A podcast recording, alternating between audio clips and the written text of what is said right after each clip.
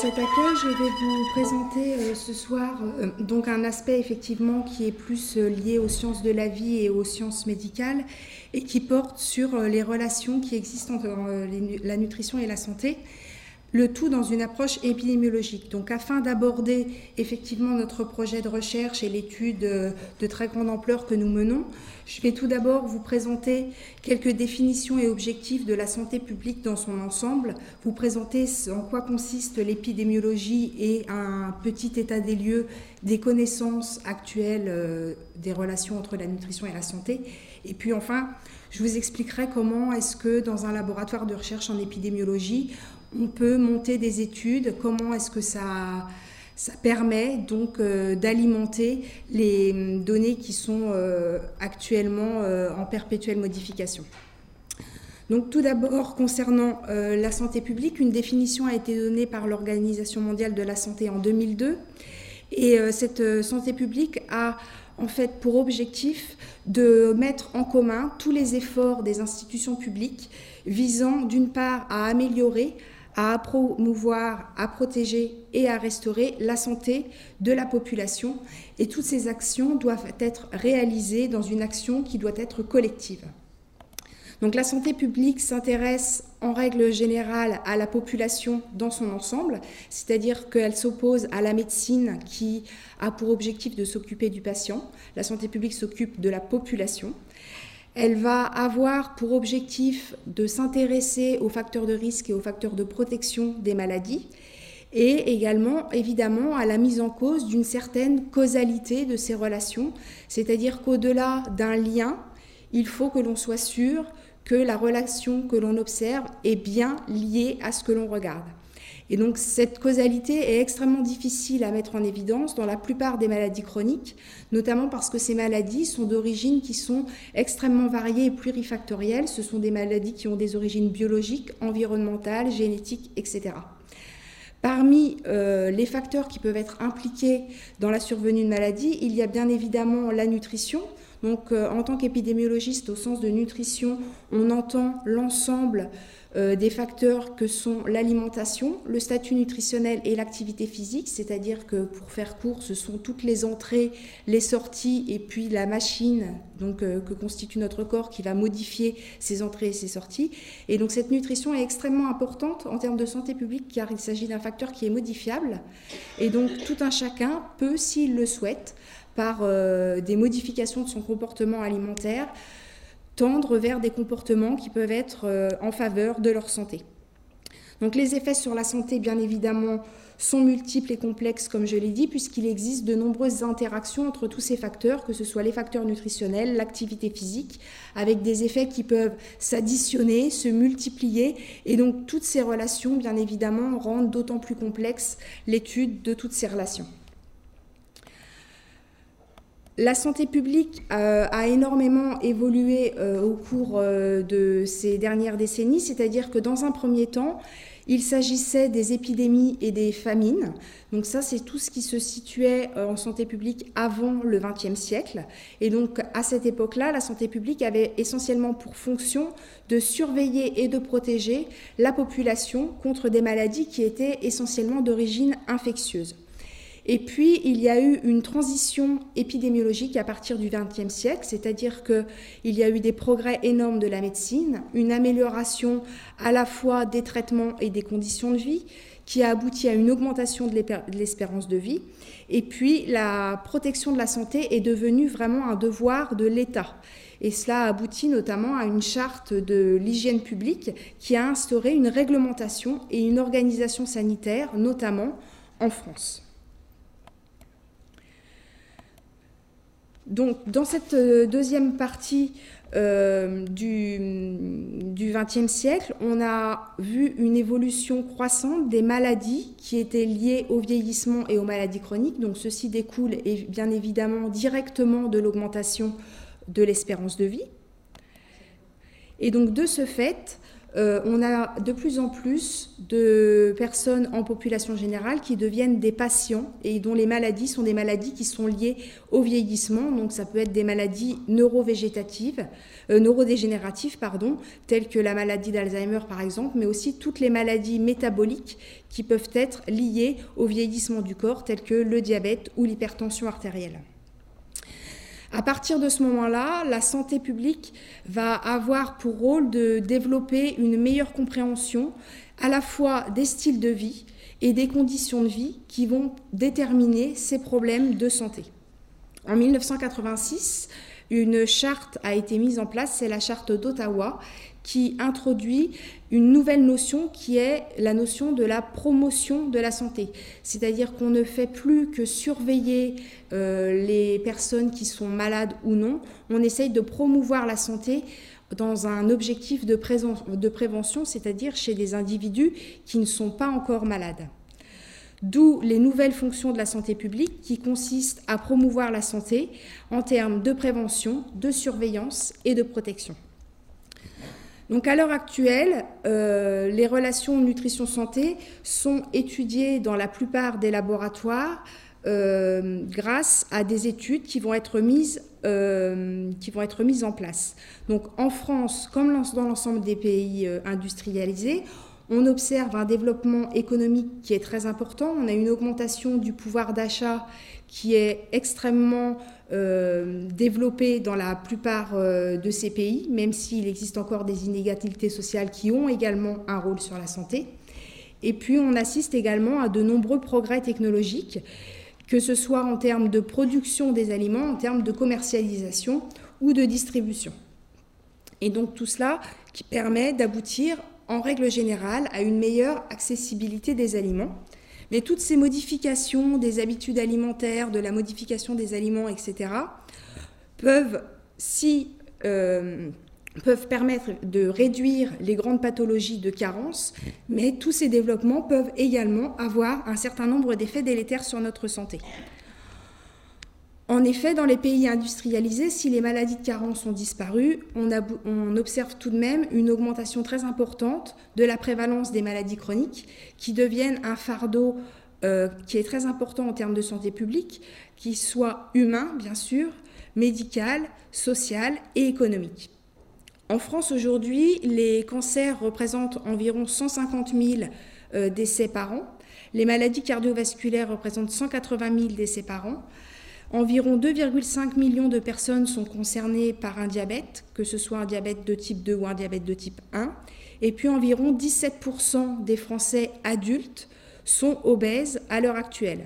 Donc vous voyez entre parenthèses euh, les coûts qui ont été indiqués, qui sont euh, des évaluations euh, des coûts liés soit à la prise en charge de ces pathologies, soit aux conséquences, notamment en termes de dépendance des individus à terme lorsqu'ils euh, souffrent de ces pathologies. Donc, comme je vous le disais tout à l'heure, les maladies chroniques sont multifactorielles, c'est-à-dire qu'elles ont des déterminants qui sont de type varié. Ils peuvent être génétiques, biologiques, environnementaux et comportementaux.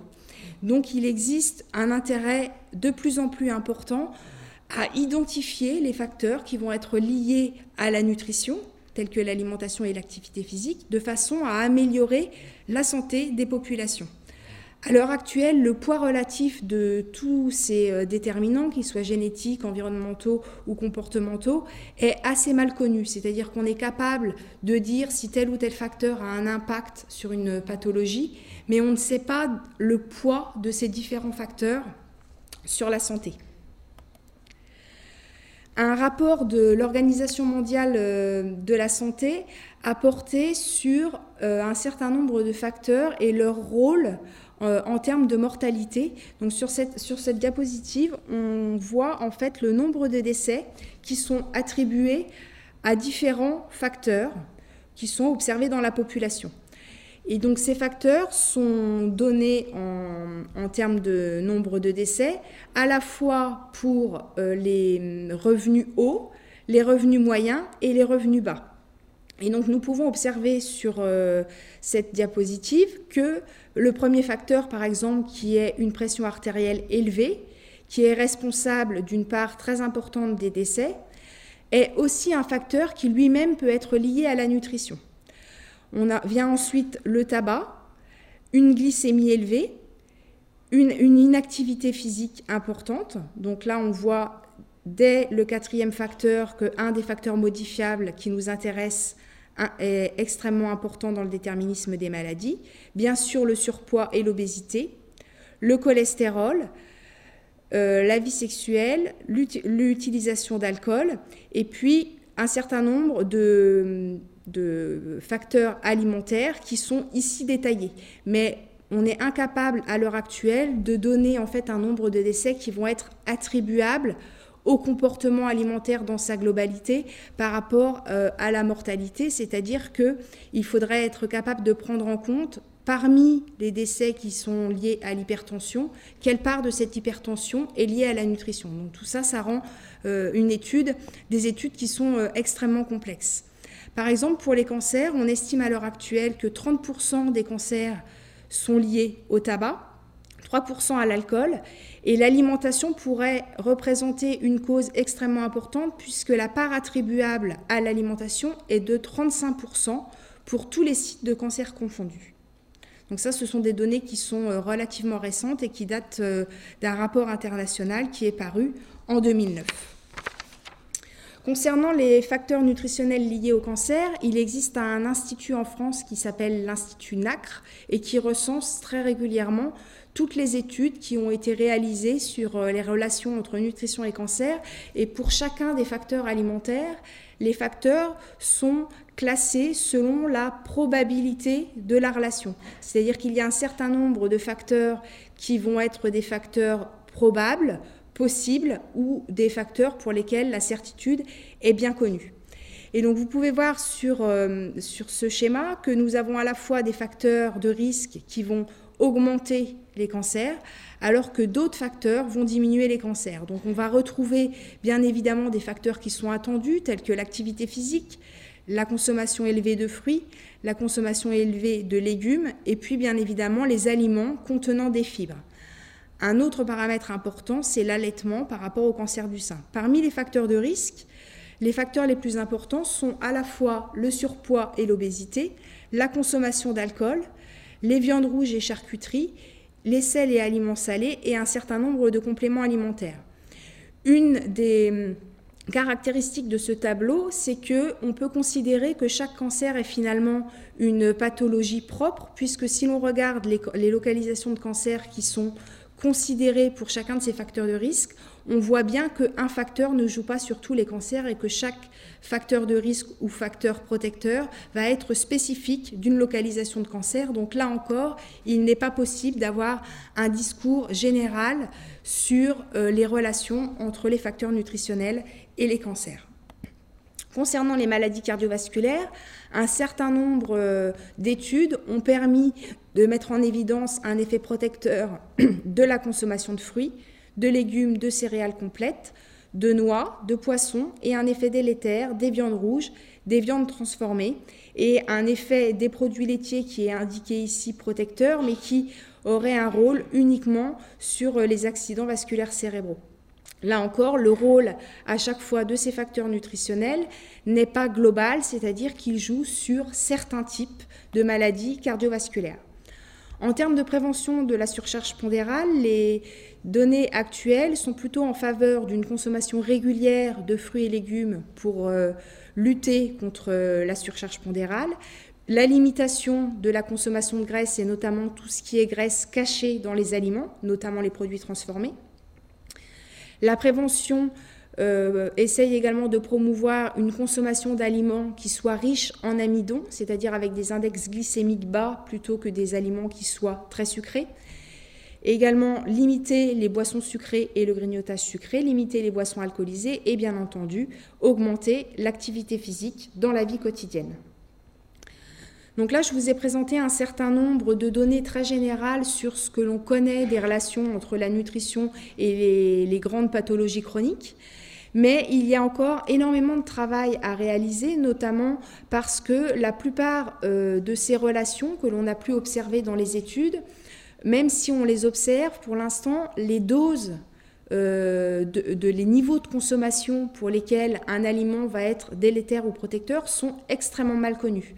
Par ailleurs, la durée d'exposition est extrêmement mal connue, c'est-à-dire qu'on ne sait pas très bien s'il faut avoir une consommation d'un certain type pendant 10 ans, 20 ans, 30 ans ou toute la vie pour être sûr que ça a un impact sur la santé.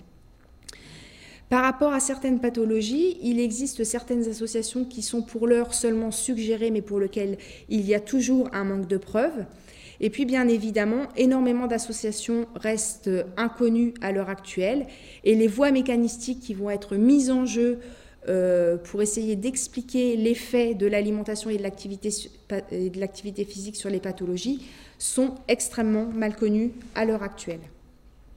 Je vais maintenant vous présenter euh, de manière euh, un petit peu plus précise comment est-ce qu'on est capable d'étudier les relations nutrition-santé au niveau d'une population.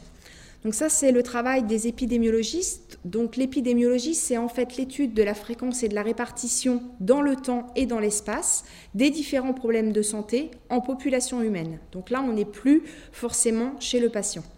Il existe un certain nombre de champs d'application. Soit on peut faire de l'épidémiologie euh, de population, ce qu'on va appeler de l'épidémiologie classique, c'est-à-dire qu'on va réaliser des études en population générale pour essayer justement de mettre en place des stratégies en termes de santé publique. Et il existe également l'épidémiologie clinique, où là, nous allons réaliser des études chez des patients pour essayer d'améliorer la prise de, de, décision du médecin face à un patient et notamment sur les comportements à promouvoir chez ces malades, puisque certains des comportements à privilégier peuvent être différents selon qu'on est malade ou qu'on est une personne sans pathologie chronique. Il existe trois branches de l'épidémiologie. L'épidémiologie descriptive, qui va consister essentiellement à étudier justement la fréquence et la répartition des différentes pathologies. L'épidémiologie analytique ou étiologique, c'est ce que nous, nous essayons de réaliser dans notre laboratoire, qui consiste en fait à étudier et à rechercher les facteurs de risque et les facteurs de protection qui relient la nutrition et la santé. Donc ça, c'est une définition générale qui s'applique euh, pas uniquement à la nutrition, mais à tous les facteurs de risque. Et puis on a également l'épidémiologie évaluative, qui là est un champ euh, un petit peu à part, puisque c'est le champ essentiellement euh, de veille qui consiste à évaluer euh, un certain nombre de pratiques. En épidémiologie, on distingue plusieurs modes opératoires. Il existe deux grands types d'études, des études expérimentales et des études observationnelles. Une étude expérimentale consiste à intervenir sur le comportement des individus, c'est-à-dire qu'on va appliquer une intervention et on va le comparer à un groupe chez qui on n'a pas appliqué d'intervention. Donc ça peut être, euh, par exemple, euh, faire rentrer un certain nombre euh, de personnes dans un programme d'activité physique. Ça peut être leur demander de prendre chaque jour une capsule qui va contenir des antioxydants. Donc ça, ça va être un bras d'intervention qui va être comparé à un bras placebo, c'est-à-dire à des sujets qui ne sont pas soumis au programme de recherche. Et puis il y a un deuxième champ dans lequel émarge l'étude que je vais vous présenter après, qui repose sur un mode euh, opératoire qui est purement observationnel, c'est-à-dire qu'on ne fait pas d'intervention, on observe le comportement des individus et ensuite on compare des gens qui vont devenir malades, des gens qui ne le sont pas, en fonction des comportements qu'ils avaient au préalable, sans aucune intervention. C'est-à-dire qu'on ne donne pas de conseils, on ne fait pas rentrer euh, les personnes dans des programmes de recherche.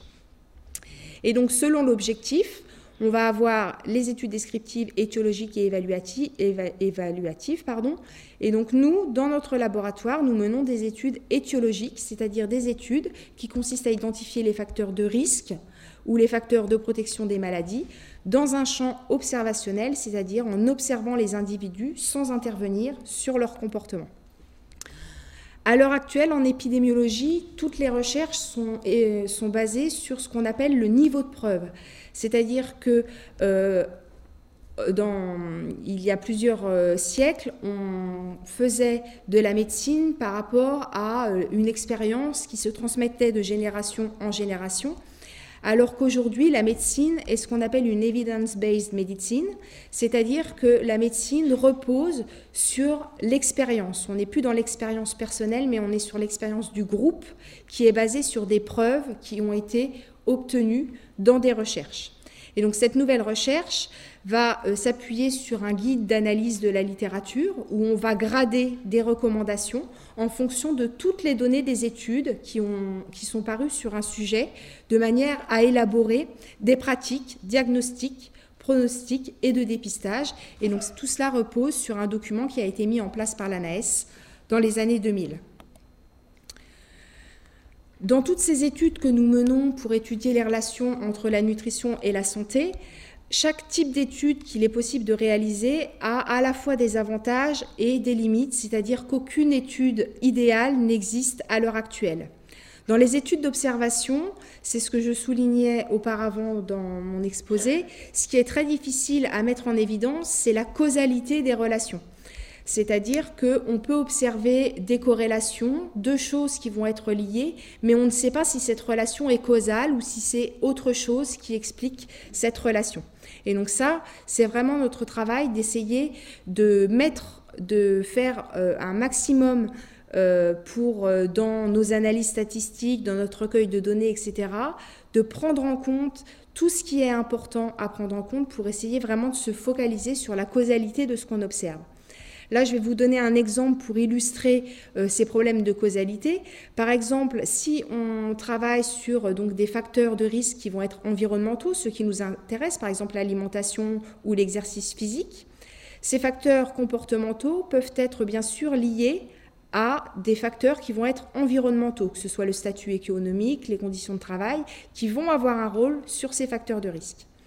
Et ces facteurs de risque modifiables, ceux qui nous intéressent, vont bien évidemment être liés à la morbidité et à la mortalité cardiovasculaire, par exemple, mais il existe ici un certain nombre de facteurs qui vont être à prendre en compte, qui sont des facteurs médiateurs, c'est-à-dire que c'est par ces facteurs que les facteurs alimentaires vont jouer sur les maladies cardiovasculaires. Et nous pouvons voir ici que ce facteur-là est un facteur qui est extrêmement important à prendre en compte. C'est un facteur qu'on appelle facteur de confusion, puisque ce facteur alimentaire joue, ce facteur, ces facteurs environnementaux vont jouer sur les facteurs comportementaux.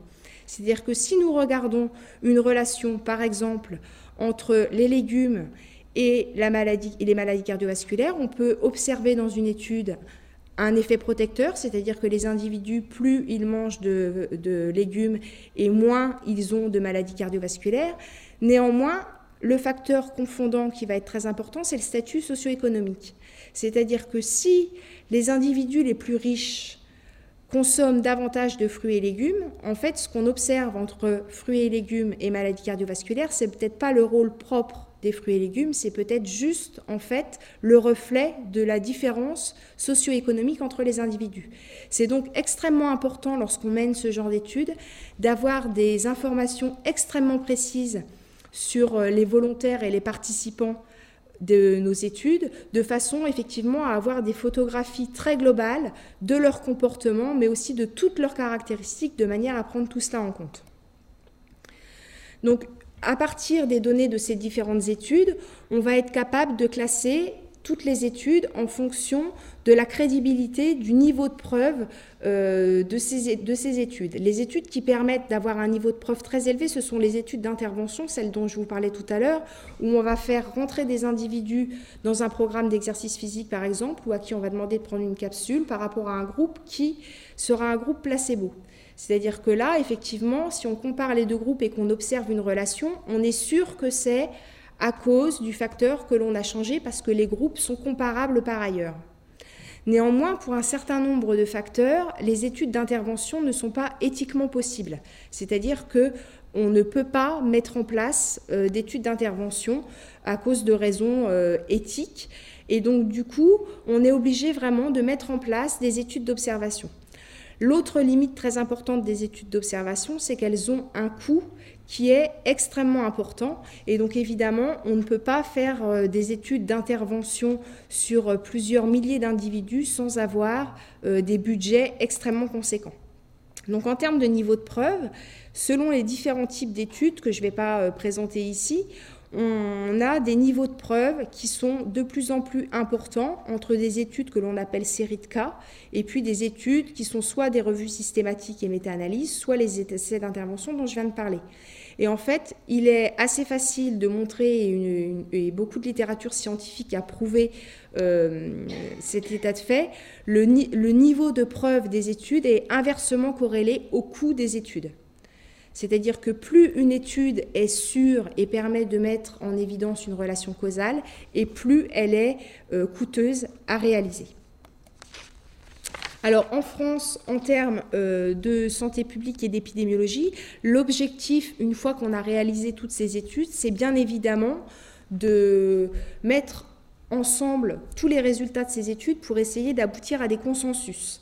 Et donc en France, l'Institut qui euh, a pour rôle de mettre en place euh, des recommandations par rapport aux connaissances scientifiques, c'est le Programme national nutrition santé, dont l'objectif est d'améliorer l'état de santé de la population. Et donc nous en sommes au troisième volet du PNNS, au volet numéro 3, qui, euh, qui se déroule de 2011 à 2015 vous connaissez peut-être euh, cette image, ce sont les différentes recommandations nutritionnelles du programme Nutrition Santé qui s'adressent à la population générale et qui, pour chacun des groupes d'aliments qui sont répertoriés sur la gauche, nous avons une recommandation de consommation qui s'adresse à la population générale. Il existe différents guides euh, du programme national nutrition santé. La figure que je viens de vous montrer juste avant s'adresse à la population adulte en bonne santé, mais un certain nombre d'outils ont également été mis en place de manière à donner des recommandations qui soient spécifiques certain, de certaines populations. Il existe par exemple un guide de nutrition pendant la grossesse. Il existe également un guide nutritionnel pour les personnes de plus de 55 ans et il existe également des guides qui sont des guides professionnels. Je vais maintenant vous présenter le principe euh, des études que nous, nous menons dans notre laboratoire. Ce sont des études qu'on appelle des études prospectives de cohorte, c'est-à-dire que l'on va recruter énormément d'individus chez qui nous allons mesurer beaucoup de caractéristiques que l'on appelle des caractéristiques phénotypiques, c'est-à-dire des caractéristiques sociodémographiques, des caractéristiques économiques, des caractéristiques concernant l'état de santé des individus, mais aussi des individus de leur famille, pour connaître leurs antécédents familiaux. On va, on va collecter énormément de données, bien évidemment, puisque c'est ce qui nous intéresse sur la nutrition, sur l'activité physique et sur toutes les expositions finalement auxquels sont soumis les personnes. Nous allons ensuite les suivre pendant de nombreuses années et nous allons régulièrement leur demander des informations sur leur état de santé et avec un suivi qui va être suffisamment long, donc ça peut être 10 ans, 20 ans, on sera capable à terme de mettre en relation les maladies qui sont arrivées, qui sont survenues au cours du temps chez ces individus en fonction des comportements qu'ils avaient au début de l'étude. Alors évidemment, le facteur limitant de ces études, c'est de contrôler tous les facteurs qui pourraient intervenir. C'est pourquoi nous essayons de collecter un maximum de données au début de nos études. Donc pour étudier les relations entre la nutrition et la santé, lorsque l'on ne se base pas sur des études euh, d'intervention, on se base donc sur des études prospectives de cohorte, c'est le schéma que je viens de vous présenter, mais pour cela, il faut bien évidemment recruter des volontaires qui vont constituer de très grands échantillons. C'est-à-dire que plus les échantillons sont importants et plus on a ce qu'on appelle de la puissance statistique, c'est-à-dire plus on va être capable d'observer des relations. C'est-à-dire que si les relations qu'on cherche à observer sont d'ampleur très faible, sur des petits échantillons, on ne sera pas capable de les observer. Donc dans les études prospectives, on essaye de collecter un grand nombre d'informations et bien évidemment, beaucoup d'informations pendant longtemps puisque ce sont des études prospectives sur de très larges, euh, sur de très larges échantillons, ça a des conséquences directes en termes de complexité, de logistique et bien évidemment de coûts. Notamment parce que lorsque l'on veut collecter des données, en règle générale, on envoie un questionnaire qui est un questionnaire papier.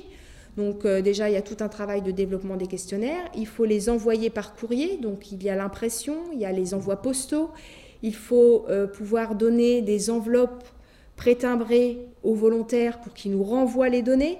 Il faut saisir toutes les données qu'on a collectées. Donc tout ça, ça implique une logistique qui est extrêmement lourde, avec des erreurs qui sont fréquentes dès lors que l'on saisit les données, par exemple.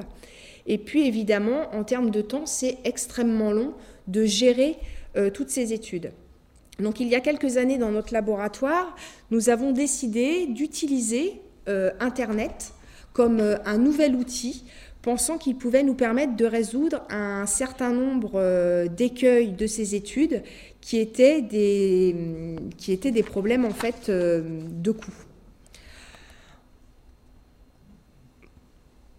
En effet, à l'heure actuelle, en France, euh, la plupart des Français maintenant ont accès à Internet, c'est-à-dire que 72% euh, des Français se connectent au moins une fois par mois à Internet.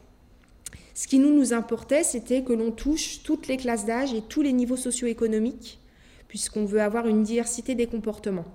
Et donc les études qui ont été euh, menées euh, notamment par le CREDOC nous ont permis de connaître ces chiffres, à savoir qu'environ un quart des utilisateurs d'Internet ont plus de 55 ans et 29% de ces, de, de ces Interneteurs proviennent des couches socio-professionnelles qui ne sont pas du tout euh, des couches socio-professionnelles extrêmement élevées. Donc on est parti du postulat qu'on pouvait avoir un accès à différents types de populations, que ce soit euh, en termes d'âge, en termes de catégories socio-professionnelles, mais également aussi en termes de représentativité sur le territoire, et que cet outil nous permettait de collecter, de stocker et de traiter de façon beaucoup plus automatisée et à moindre coût énormément de données. donc c'est à partir de cela que nous avons décidé de mettre en place notre étude. En effet, Internet pour la collecte des données présente énormément d'avantages notamment pour ce qui est, par exemple, de remplir des questionnaires, c'est-à-dire que lorsqu'on remplit un questionnaire pour une étude, euh, énormément euh, de questions euh, vont être liées aux questions précédentes. Donc lorsqu'on remplit un questionnaire, il y a énormément de parties d'un questionnaire en fait qu'on n'a pas à remplir parce qu'on n'est pas concerné. Grâce à Internet, on est capable de faire des sauts entre les questions pour aller directement aux questions qui concernent l'individu qui est en train de compléter le questionnaire. On peut également avoir accès à des listes déroulantes, à des questions spécifiques. En cas d'oubli de réponse à une question, on est capable de mettre des messages d'erreur qui vont nous permettre de limiter euh, ce qu'on peut appeler des données manquantes. Et puis, on va être aussi capable, dans le développement de questionnaires, de mettre en place un certain nombre de contrôles de cohérence entre les réponses. C'est-à-dire que si on commence par demander euh, au volontaire si c'est un homme ou une femme et que dans la question d'après on lui demande si elle est enceinte et que l'homme nous dit oui, avec Internet on est capable de contrôler ces effets-là et d'aller voir la cohérence entre les réponses, ce qui nous, nous permet après, en tant que chercheurs, lorsqu'on travaille sur les données, de ne pas avoir à faire tout ce travail de manipulation des données, de validation, etc. Internet, ça permet également d'avoir une grande flexibilité des outils, c'est-à-dire qu'à l'heure actuelle, si on décide de travailler sur une thématique euh, parce qu'on nous a demandé de répondre à une question scientifique, on est capable en quelques semaines de développer un questionnaire et de le proposer à plusieurs dizaines de milliers de personnes dans notre étude. Et bien sûr, tout cela est à moindre coût, puisque dès lors que la plateforme de l'étude va être existante, il n'y a plus d'impression, il n'y a plus de saisie puisque c'est le volontaire qui saisit directement ces données. Il n'y a plus l'affranchissement et donc tout devient beaucoup plus automatisé et à moindre coût. Et aujourd'hui, je peux vous dire que c'est extrêmement important de réussir à faire de la recherche à moindre coût. Donc je vais maintenant vous présenter l'étude proprement dit sur laquelle euh, nous, on travaille. Je vérifie juste l'heure. Euh, qui est l'étude Nutrinet Santé. Donc l'étude Nutrinet Santé, elle a euh, pour objectif d'étudier bien évidemment les relations entre la nutrition et la santé. Donc lorsque l'on entend euh, nutrition, on parle euh, à la fois des consommations d'aliments, à la fois des apports en nutriments, des comportements alimentaires dans leur manière globale, de l'activité physique, mais ça peut être également tout un tas d'autres variables qui vont être intéressantes, c'est-à-dire par exemple la prise euh, spontanée de compléments alimentaires par les gens.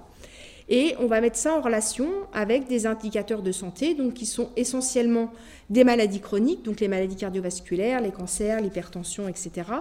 Mais aussi un certain nombre d'indicateurs de santé euh, que l'on essaye de développer et qui sont moins étudiés à l'heure actuelle, notamment euh, les symptômes dépressifs, euh, les troubles de la mémoire, etc. On essaye de mettre en place des outils pour essayer de regarder aussi ces relations.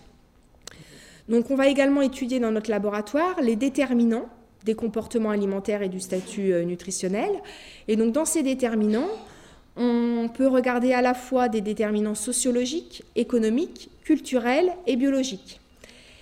Et donc on a la possibilité dans cette étude de greffer de nouveaux protocoles, c'est-à-dire que cette euh, étude est vraiment une plateforme de recherche vivante pour laquelle on va être capable de proposer de nouveaux questionnaires sur une thématique nouvelle pour répondre à des objectifs de recherche, de surveillance ou d'évaluation. Donc comment est-ce qu'on a réalisé cette étude? Donc cette étude, elle est réalisée dans une très large population qui va être surveillée pendant une période suffisamment longue, c'est-à-dire que on est dans le cadre d'une étude de cohorte prospective, donc il faut compter en dizaines d'années de suivi. Bien évidemment, on ne demande pas forcément à nos volontaires de participer pendant 20 ans, ils participent le temps qu'ils veulent, mais évidemment, plus de volontaires participent longtemps et plus pour les besoins de la recherche, ça répond à nos objectifs. Cette cohorte est ouverte, c'est-à-dire qu'elle a débuté en 2009 et on, a, euh, on recrute toujours actuellement euh, des volontaires pour participer à cette étude. Notre objectif visé était que environ 500 000 volontaires viennent au moins voir notre site et s'inscrivent à notre étude. Et on espère avoir 300 000 personnes qui vont compléter au moins les questionnaires du départ, qui sont ceux qui nous permettent de collecter toutes les données importantes euh, dont je vous ai parlé tout à l'heure et, sur lesquelles je reviendrai par la suite. Pour participer à notre étude, il faut bien sûr être euh, adulte de plus de 18 ans et nous espérons avoir au moins la moitié de notre échantillon qui a plus de 45 ans.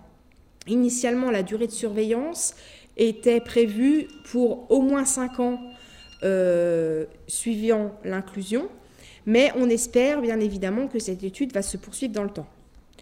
Donc les questionnaires sont des questionnaires qui sont simples, qui sont réalisés par Internet, qui sont rapides. Bien évidemment, tout est confidentiel et sécurisé, c'est-à-dire que la Commission nationale de, l'informatique et des libertés euh, nous a donné un cadre extrêmement serré pour euh, réaliser cette étude, de façon à ce que toutes les données euh, nominatives ne soient pas accessibles par les gens de notre équipe, mais aussi pour, que toutes les, pour que toutes les données qui nous soient transférées soient complètement confidentielles et sécurisées. Donc pour ça, on est obligé de travailler avec un prestataire de service. Toutes les données sont encodées, c'est des systèmes qui sont extrêmement complexes. Donc on recrute les participants à notre étude par euh, initialement une grande campagne nationale qui avait été menée en 2009 et puis des campagnes régulières qui sont mises au point de façon à relayer à nouveau euh, l'appel au volontariat. Donc cette recherche est une recherche qui est entièrement publique, que nous nous considérons comme une recherche citoyenne et qui est financée uniquement par des instituts publics, c'est-à-dire que aucun euh, fonds privé ou industriels ne participent au financement de notre étude. Donc, je vais vous présenter maintenant euh, quelques hum, diapositives de façon à vous expliquer un petit peu comment euh, fonctionne euh, notre étude. Donc, la participation à l'étude Nutrinet se fait en trois phases. On a tout d'abord une phase d'inscription, c'est-à-dire qu'en venant sur notre site et en donnant un email et en répondant à quelques questions, on va être inscrit dans l'étude. On a après ce qu'on appelle, nous, une phase d'inclusion, c'est-à-dire que les personnes inscrites vont répondre à tous les questionnaires de départ qui nous intéressent.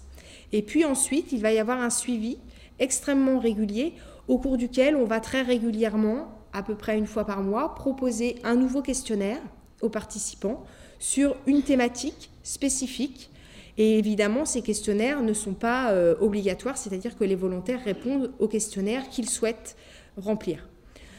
Donc au moment de l'inclusion, des participants de notre étude, on a ce qu'on appelle un kit de cinq questionnaires qui va nous permettre finalement d'avoir une photographie extrêmement précise qui va constituer le pool de données de base qui sont les données essentielles que nous, nous souhaitons avoir pour pouvoir à terme étudier les relations entre la nutrition et la santé. Donc on va poser des questions sur euh, des aspects sociodémographiques et sur les modes de vie. On va réaliser des enquêtes alimentaires. On a un questionnaire qui porte sur l'activité physique un questionnaire qui porte sur l'anthropométrie et un questionnaire qui porte sur l'état de santé. par exemple, concernant le questionnaire euh, sociodémographique, on va avoir énormément de questions qui vont être posées sur la situation euh, professionnelle, sur le statut vis-à-vis de l'emploi, sur euh, la profession du conjoint, etc. Et donc tout ceci va euh, nous permettre de caractériser un certain nombre de profils sociodémographiques au sein de notre étude. Concernant le questionnaire sur la santé, on pose énormément de questions sur les problèmes de santé qu'ont pu avoir les volontaires par le passé. Donc euh, ce sont des questions qui peuvent porter à la fois sur la vie reproductive pour les femmes par exemple, sur les maladies cardiovasculaires, les cancers, mais aussi également toutes les, autres maladies. Lorsqu'un volontaire va nous déclarer qu'il a eu par exemple un infarctus du myocarde, on va lui demander davantage d'informations sur cette pathologie. On va lui demander la date de diagnostic par exemple, et puis euh, les coordonnées de l'hôpital où il a été pris en charge par exemple. Et donc là, on va d'ores et déjà avoir un certain nombre d'informations euh, extrêmement précises sur la santé des individus.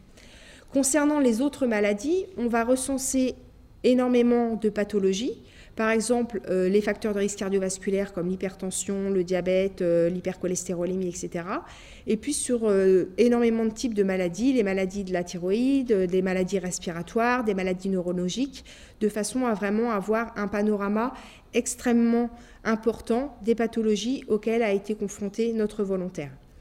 Le questionnaire anthropométrique dont je vous parlais tout à l'heure, c'est un questionnaire où on va essayer euh, d'obtenir énormément d'informations sur tout ce qui concerne la corpulence des individus, donc à la fois le poids, la taille, l'histoire pondérale, si la personne a eu des évolutions importantes de poids, à la fois à la hausse mais aussi à la baisse. On va demander euh, poser des questions sur la pratique de régime des individus. Est-ce qu'ils font des régimes? Est-ce que ces régimes sont prescrits par un médecin? Est-ce que ce sont euh, des régimes spontanés? Est-ce que les, les volontaires ont l'intention de perdre du poids? On va avoir des questions sur l'évolution récente et puis sur la perception de l'image corporelle également, puisqu'on est capable, nous, après, de regarder la distance qui peut exister entre le poids et la corpulence réelle d'un individu et la façon qu'il a de euh, se situer sur une échelle de silhouette. Alors maintenant, je vais en venir au cœur des données qui nous intéressent, qui sont les questionnaires alimentaires. Donc à chaque fois, pour les questionnaires, on a des vidéos qui ont été euh, réalisées de manière à expliquer aux personnes comment est-ce qu'il faut remplir le questionnaire, et donc une petite introduction qui explique euh, comment procéder. Donc je ne sais pas si on voit très bien ici. Euh, on a ce qu'on appelle un, arbre où euh, les aliments vont être classés par famille. Donc là, par exemple, ce qui est écrit en haut, c'est eau et autres boissons euh, froides et chaudes. Et donc, par exemple, pour le petit déjeuner, la personne va aller sélectionner, par exemple, qu'elle boit un café. Si elle ne souhaite pas aller chercher dans tout cet arbre, elle peut directement, dans ce champ, saisir l'aliment qu'elle a consommé. Et donc, comme ça, pour chacun des repas, elle va aller déclarer tous les aliments qu'elle a consommés euh, au cours de la journée. Donc bien évidemment, euh, ce type de questionnaire, au début de l'étude, on demande aux volontaires d'en remplir trois. Ces questionnaires vont être répartis sur une période de 21 jours et il y aura au hasard deux jours de semaine et un jour de week-end de façon à ce qu'on ait une vision un peu globale du comportement alimentaire des gens, avec notamment les variabilités qui peuvent exister entre des jours de semaine et, euh, des jours de week-end. Une fois que les personnes nous ont déclaré tout ce qu'ils avaient consommé au cours euh, de la journée, euh, on va leur demander, pour les aliments qui ont été déclarés, quelle est la taille de portion qui a été consommé pour chacun des aliments. Donc là, ça paraît euh, un petit peu compliqué, mais en fait, c'est juste quelques clics. Hein. C'est-à-dire que, par exemple, ici, il suffit de taper le nom de l'aliment qu'on a consommé. Il va, l'ordinateur va proposer tous les aliments où, le mot apparaît. Il suffit de sélectionner et puis ensuite on passe à l'aliment suivant. Il faut environ euh, la première fois une vingtaine de minutes pour remplir une journée. Et puis une fois qu'on l'a fait une fois, on prend l'habitude et là on est plus plutôt aux alentours de 10 minutes, un quart d'heure. Donc on remplit toutes les portions. Donc là on réussit, euh, nous, à obtenir des données qui vont être extrêmement précises sur euh, la façon qu'ont les gens de consommer. Aujourd'hui, dans les relations qui étudient la nutrition et la santé, le gros problème, c'est la précision de toutes ces informations. C'est-à-dire qu'on est capable de poser des questions globales sur le comportement alimentaire des individus, mais on n'a pas de données qui soient extrêmement précises. Et cet outil, justement, la flexibilité et le fait que ce soit relativement simple, euh, là, par exemple, avec Internet, on peut mettre des photos. Si on fait un questionnaire papier, on ne peut pas mettre des photos en couleur pour chaque aliment euh, qu'on va recenser dans notre questionnaire. Alors qu'avec Internet, c'est extrêmement flexible et on n'a pas de contraintes de volume pour ce qui est de l'affichage. Après, on a donc des questionnaires qui concernent euh, la santé, c'est-à-dire que, comme je vous l'ai présenté précédemment, on pose des questions sur la santé, mais une fois que les personnes sont incluses dans l'étude, lorsqu'il survient euh, un événement de santé, les volontaires peuvent venir volontairement nous déclarer qu'ils ont eu un nouveau problème de santé. Et donc, euh, à partir de toutes ces déclarations de pathologie, nous avons une équipe de médecins qui travaille au sein de notre laboratoire et qui va avoir pour objectif de valider euh, ces informations, c'est-à-dire que leur rôle est de mener des enquêtes auprès des volontaires par téléphone pour valider un certain nombre d'informations et avoir des copies qui sont anonymisées, bien sûr, des comptes rendus euh, d'hospitalisation et des comptes rendus médicaux, de manière à ce que nous, on sache exactement quelle pathologie a eu le volontaire. Sur un petit groupe de personnes au sein de notre étude, donc à peu près 20 000 personnes. On a réalisé une consultation clinico-biologique, c'est-à-dire que là, ça se passait plus derrière un ordinateur. On a demandé aux gens de se rendre dans un hôpital. Et chez ces individus, on a réalisé un examen beaucoup plus poussé, au cours duquel il y avait un examen clinique complet, un prélèvement de sang qui nous a permis de constituer euh, ce qu'on appelle une biobanque, c'est-à-dire une banque de sang qui nous permettra à terme de d'aller faire euh, euh, des dosages, par exemple, pour aller se, focaliser sur des études qui sont plus mécanistiques ou faire des dosages de cholestérol, de glycémie, etc. Et on a également réalisé un prélèvement d'urine. Donc, pour participer euh, à la consultation clinico-biologique, c'est bien évidemment sur la base du volontariat. Il existe ce qu'on appelle un document de consentement, c'est-à-dire que c'est un document où on explique aux personnes euh, toute la procédure de cette visite et également ce qui sera fait de ces échantillons qui sont collectés. Et donc si la personne accepte de participer, il est alors possible pour elle de choisir un centre euh, de, de rendez-vous où elle pourra venir avec euh, réaliser cette consultation clinico-biologique avec une personne formée qui travaille pour notre laboratoire. Et donc toutes ces données vont être collectées et vont nous permettre à nous, au fil du temps, de répondre aux questions qu'on se pose concernant les relations entre la nutrition et la santé. Donc à l'heure actuelle, euh, cette étude, comme je vous le disais tout à l'heure, a été lancée en mai 2009 et donc en juin 2014, nous avons plus de 150 000 personnes en France qui participent à cette étude.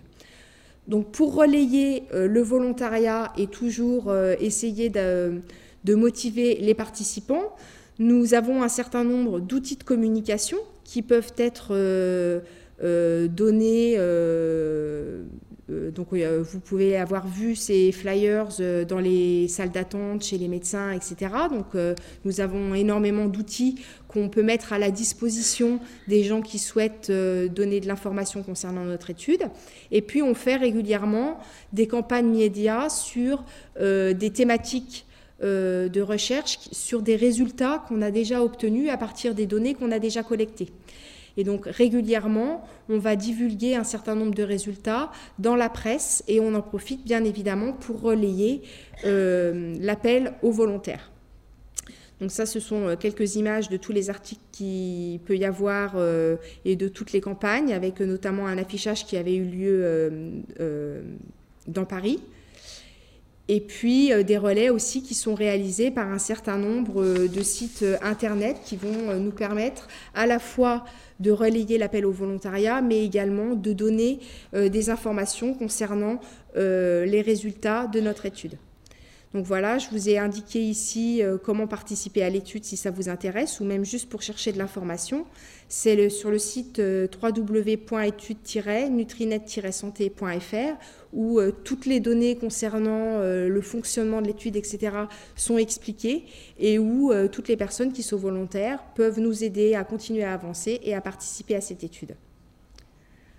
Je vous remercie.